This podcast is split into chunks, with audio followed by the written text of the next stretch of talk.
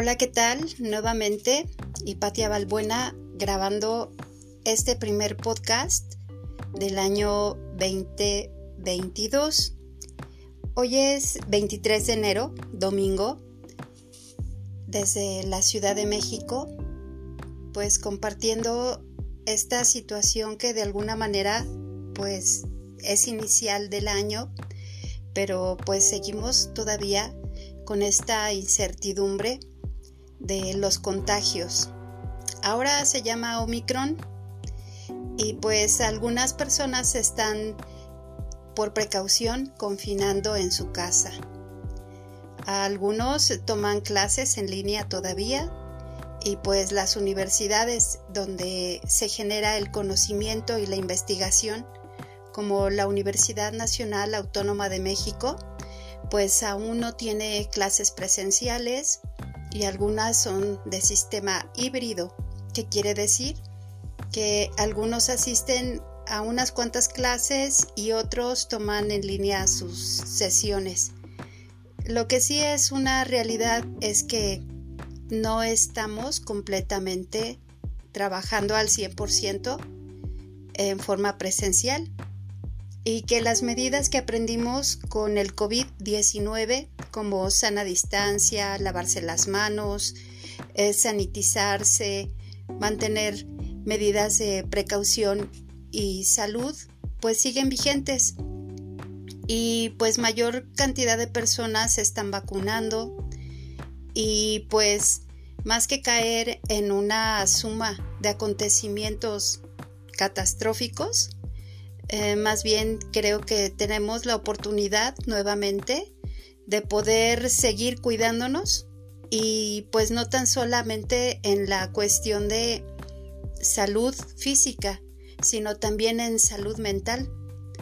He escuchado a varias personas que se han contagiado por segunda ocasión, pero en su experiencia se han dado cuenta que pues es menos letal que el COVID-19. Entonces, pues tal vez esa es una ventaja.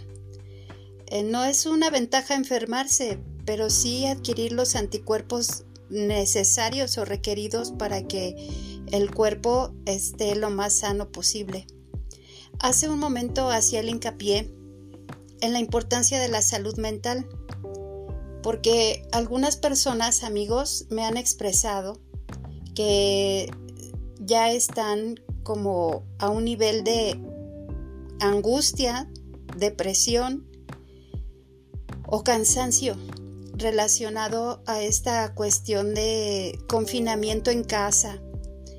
Eh, yo creo que pues podemos encontrar algunas actividades que tal vez quedaron pendientes de realizar.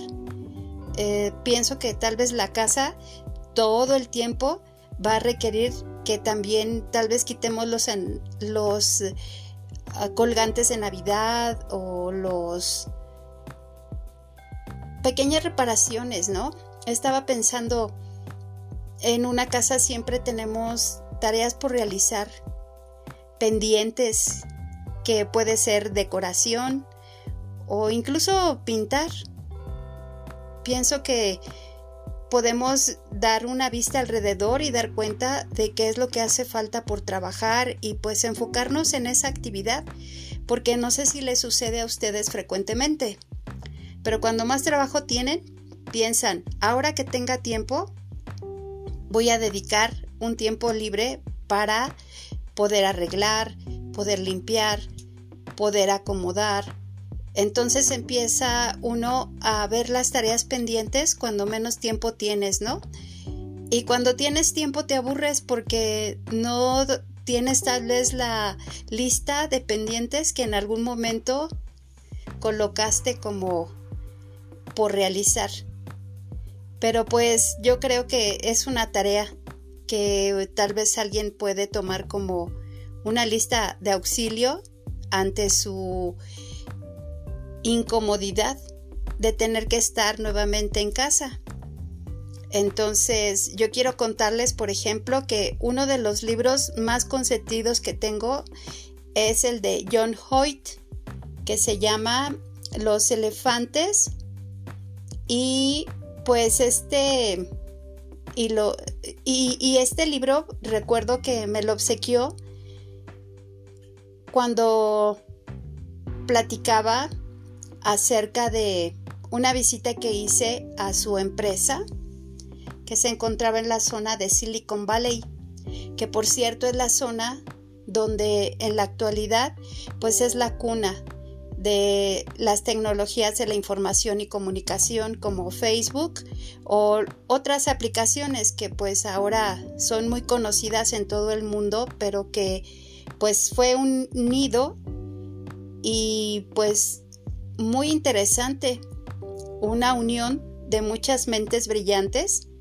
y que gracias a ellos pues tenemos este tipo de aplicaciones para compartir voz, pensamiento sentido de vida y conciencia. Entonces hablaba de este libro que me lo obsequió, eh, pero el centro importante es que cuando persigues un sueño y lo logras, pues también lo puedes plasmar a través de un libro.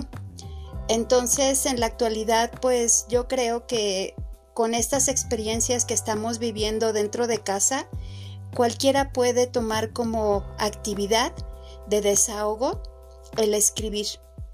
Esta es una terapia también aplicada en psicología.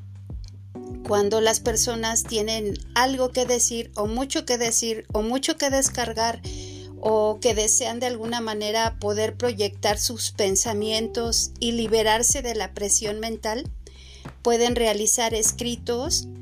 Eh, no importa el papel en que lo hagas, lo importante es que lo reflejes, lo deposites ahí y de alguna manera también relajes tu mente, porque a veces le estás dando demasiada vuelta a un pensamiento, pero pues eso sobrecarga la mente y pues la mejor manera, como un pequeño consejo que puedo aportar, es que puedas a través de el papel, el lápiz o la pluma con la que quieras tú escribir, el poder proyectar pues esos pensamientos que tal vez te agobian, y también pues esa es una forma de sanear lo que es la carga mental y pues en algún momento de la vida pues también tendrás oportunidad tal vez en el futuro de volver a leerlos y de darte cuenta tal vez con la madurez del tiempo que tal vez no eran tan graves tus pensamientos pero cuando son continuos y no son tan positivos realmente pesan.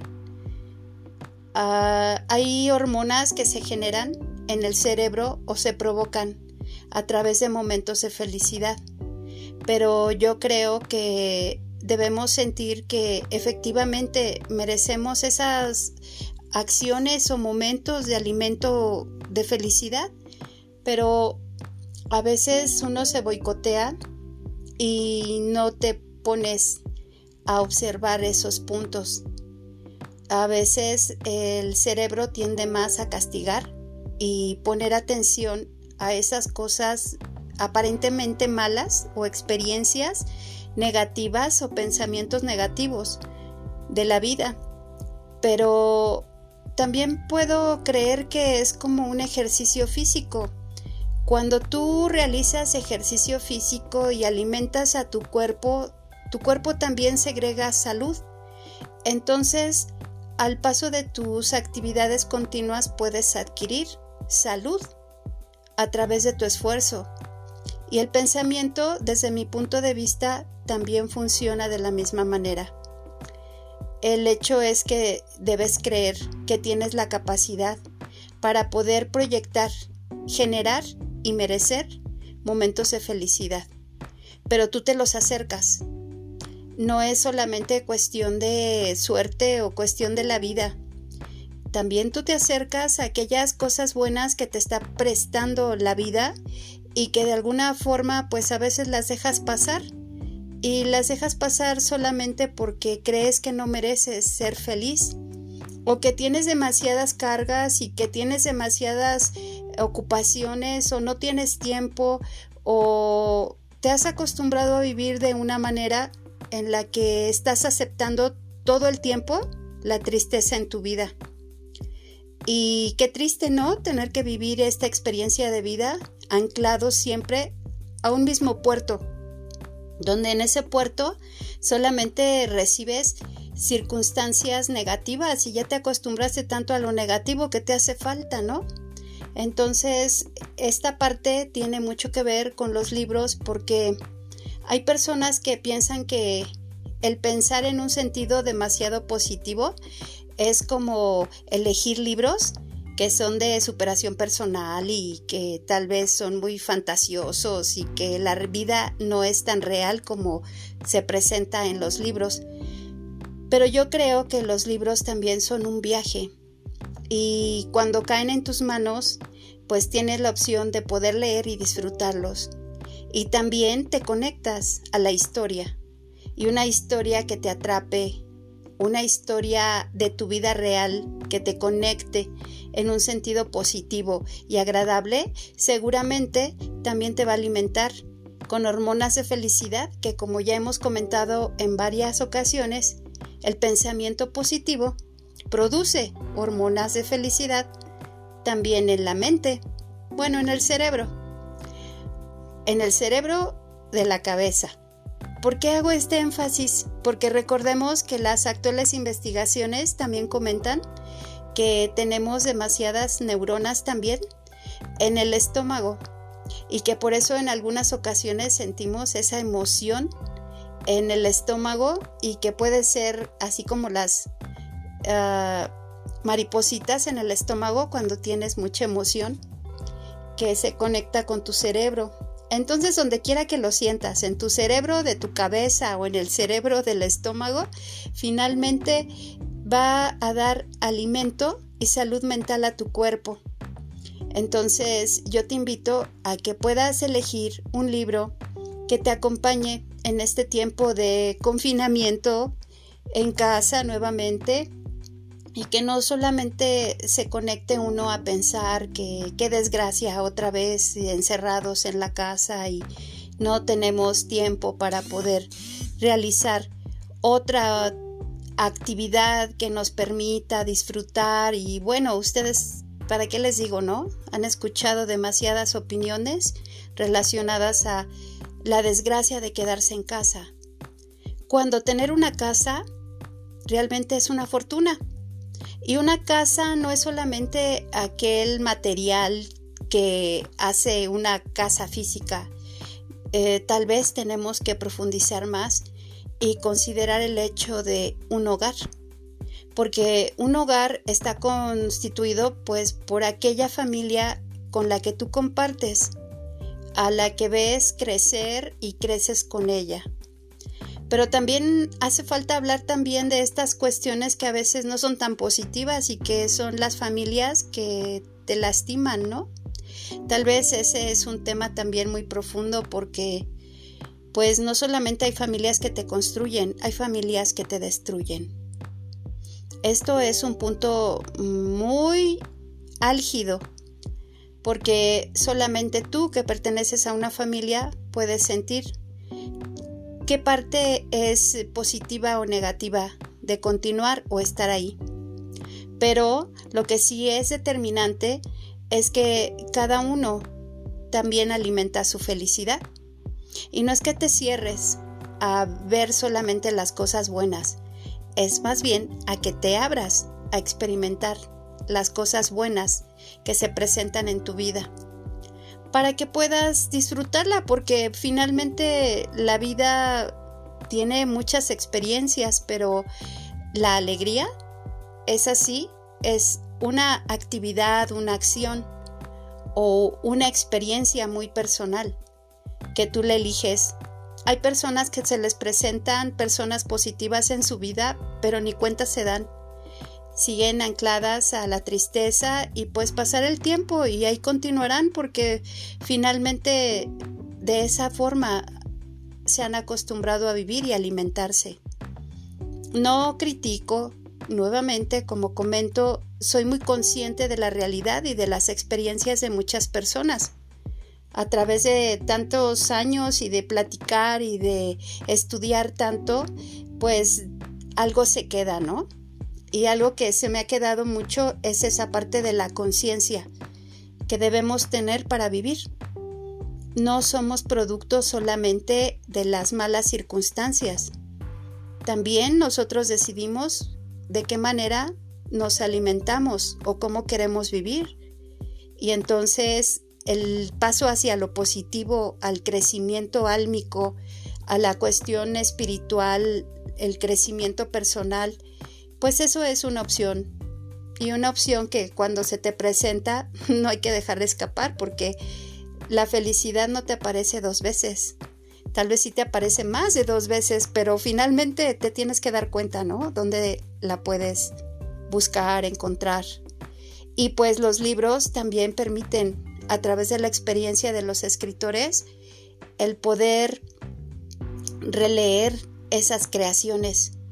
Así es que eh, yo pienso que de alguna manera nunca estarás solo, tal vez estarás o sola, siempre estarás rodeada de personas con las que puedes compartir tal vez una taza de café, una conversación o también puedes, si no es con un humano, con tus mascotas, ¿no? Y si no son tus mascotas, pues también un buen libro. Un buen libro va a ser aquel que te atrape, aquel que te guste leer, que te atrape la historia. Y en días pasados, eh, precisamente el día de ayer, sábado, tuvimos oportunidad de platicar con Norma Muñoz. Ella es autora de un libro que se llama Tú y yo. Y pues habla sobre, bueno, los libros hablan, así decimos, en forma simbólica, ¿no? Pero este libro trata acerca de el ser humano y la naturaleza. Entonces, bajo la teoría de Howard Gardner de inteligencias múltiples, que es la que yo aplico, pues esta es una parte de conciencia que en este momento está muy en boga y que de alguna manera pues se puede rescatar para tomar conciencia de que si cuidamos el planeta que nos rodea, pues también disfrutamos de saber que somos partícipes de una construcción y no de una destrucción. Ah, otra de las cosas interesantes que he compartido con ustedes es, por ejemplo, el libro Ese instante de Silvia Sherem, donde habla acerca de las experiencias que tienen algunas personas en ese instante cuando tienen que tomar decisiones que les marcan la vida. Y pues habla de los momentos cruciales en las que se han encontrado algunas personas y este está impreso en México y es parte de la editorial Aguilar y Silvia Sherem retomó historias de personas que en algún momento se han visto en peligro y a través de sus crónicas logra un equilibrio perfecto entre el dolor y la esperanza o la desesperación y la voluntad que algunas personas perciben y que en ese momento cuando toman decisión encuentran esta parte de la valentía para seguir viviendo, ¿no? Se sobreponen ante la adversidad de la naturaleza o el momento crucial en el que están a punto de perder la vida. Esta compilación la realizó durante el tiempo de pandemia y en el mes de octubre del año 2021 obtuvo un premio muy importante y además fue uno de los libros más vendidos en Amazon. Entonces, pues podemos acercarnos de libros, de temas, de historias que nos permitan tener un acompañamiento en este tiempo de el virus Omicron.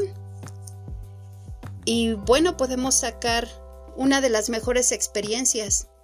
Tenemos vida, tenemos tiempo tenemos manera de construir nuestro pensamiento y si esto lo hacemos acerca de buenas historias, buenos libros, pensamientos positivos, una actitud positiva ante esta situación que pues sigue en esta constante sintonía de cuidado y de salud, pues así nos tocó vivir, como dice Cristina Pacheco, ¿no?